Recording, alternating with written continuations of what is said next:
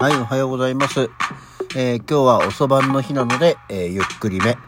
えーおそばんにかこつけたけど、さらに寒いので、布団から出るのがちょっと遅くなっちゃいましたね。目覚めは3、40分くらい前だったんだけども、え暖房が効いてから起きてます。はい。改めましておはようございます。1月31日火曜日午前8時24分、起き抜けラジオ西京一でございます。えー、まずはね、えー、鮎川誠が死んだよっていう話ですよ。あの、先日の高橋幸宏に続いてな感じはね、ありますけど、まあ、あんまり鮎川誠、でもまあ皆さんもご存知か、ね、幸宏に比べるとそうでもないのかなとは思っちゃいます。私は全然全然ね、あの、好きですけど、ただ、シーランドロケッツとか、うーん、ばっかりすごくちゃんと聞いてたってわけではないですけどね。あの、まあ、YMO 周りのっていうイメージで、あの、知っていた、もう、ロックンロール、ロックンロールじゃけんっていう感じの人ですからね。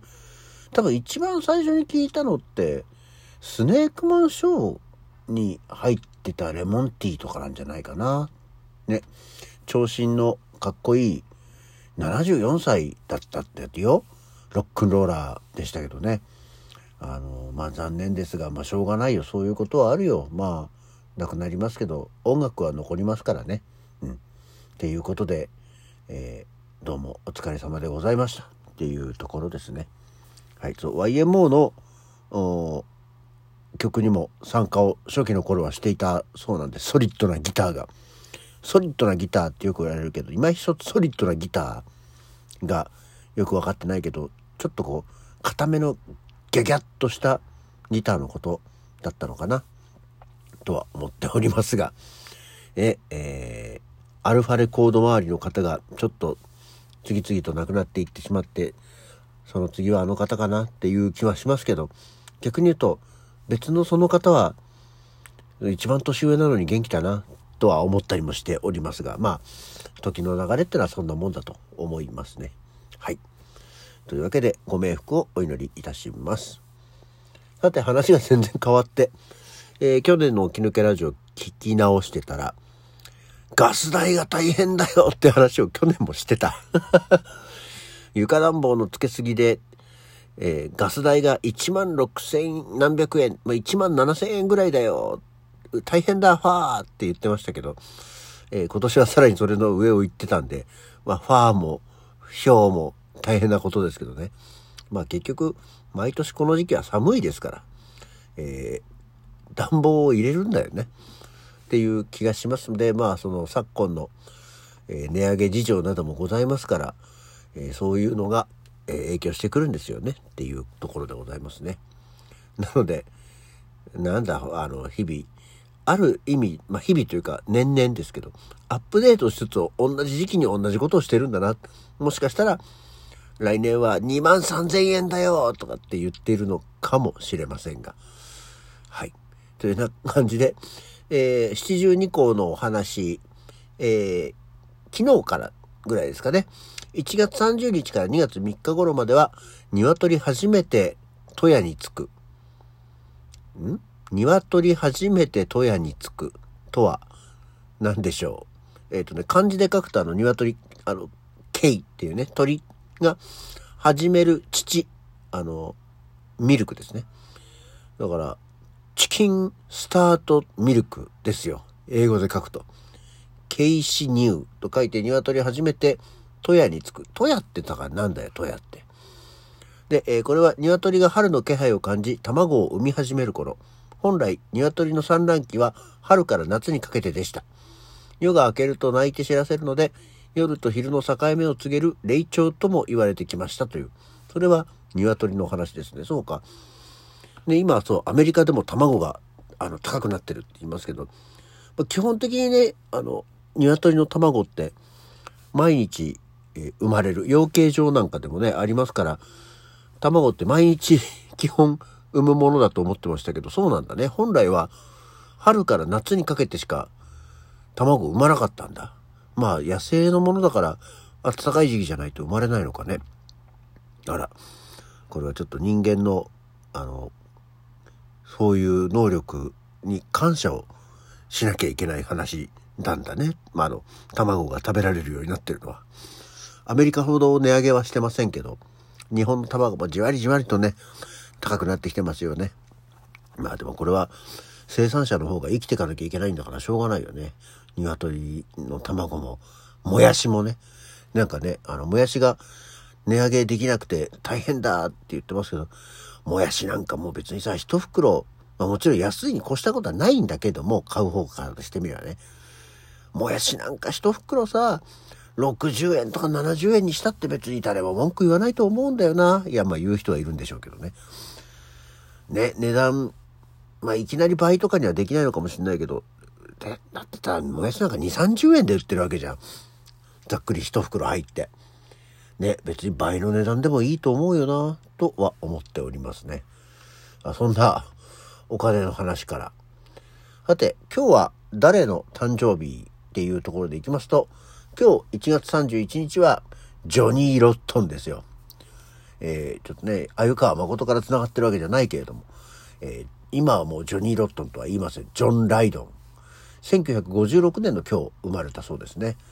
まあこの人も、えー、でもたかだか12歳ぐらいしか変わんないんだ。ってことは66ぐらい。ね、そろそろちょっと危険水域の年齢には入ってきてますけどね。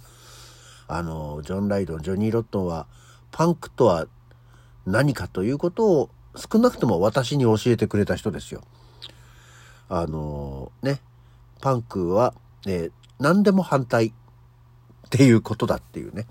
えー、何でも反対っていうのは、あの、正反対っていう意味じゃなくても、それは嫌だおう反対っていうことですけど、えー、自分以外のことでも、自分自身にも常に反対をするっていう、ね、あの、かっこいいパンクロッカーなのに、えー、なんかある時から急にテレビコマーシャルに出てみたり、テレビのリアリティショーとかに出て、なんか無人島生活みたいのをしたり、えー、するんだよね。あの、ダチョウに頭をつつかれたりするような、で、ヒャーみたいなことをする人なんですけど、多分それはその自分に向けてついたイメージ、えー、ジョニー・ロットンはパンクの人だから反体制でっていう確かにね反体制みたいなことあるけどそういうのについてしまったイメージを壊すために反自分のイメージみたいのにもあの尽力するっていうだから何にでも反対するっていうことがパンクの真骨頂なんだなっていうことを私は勝手に汲み取って教えてくれたと思っております。そんなジョン・ライドンの誕生日。それと、えー、1964年にはマヤミキが。急に全然ジャンル違うけどね。しょうがない生まれてるんだから。あで、その前には石野真子が。石野真子もね、あの、デビュー当時はすごく可愛らしい。まあ今でも可愛らしい方なんですけど。そう、あの、刃が、あのね、チャームポイントでってことなんですけど、最近のアイドルの方で、まあ、そもそもなんか今歯はさ、真っ白で真っ平らになることが良しと、どうもね、別に言われてはいないけど、なってるじゃない。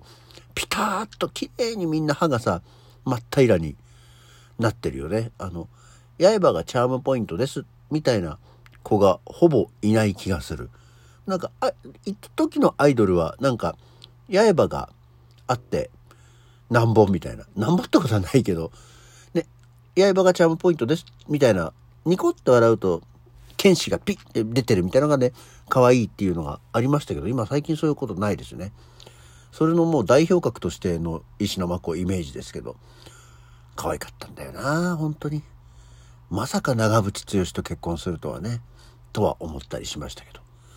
で、へーって思ったのが、石野真子が1961年に生まれてるんですけど、なんと石黒賢は、まあ今日誕生日で、1966年に生まれてて、石黒賢の方が5つも年下なんだ。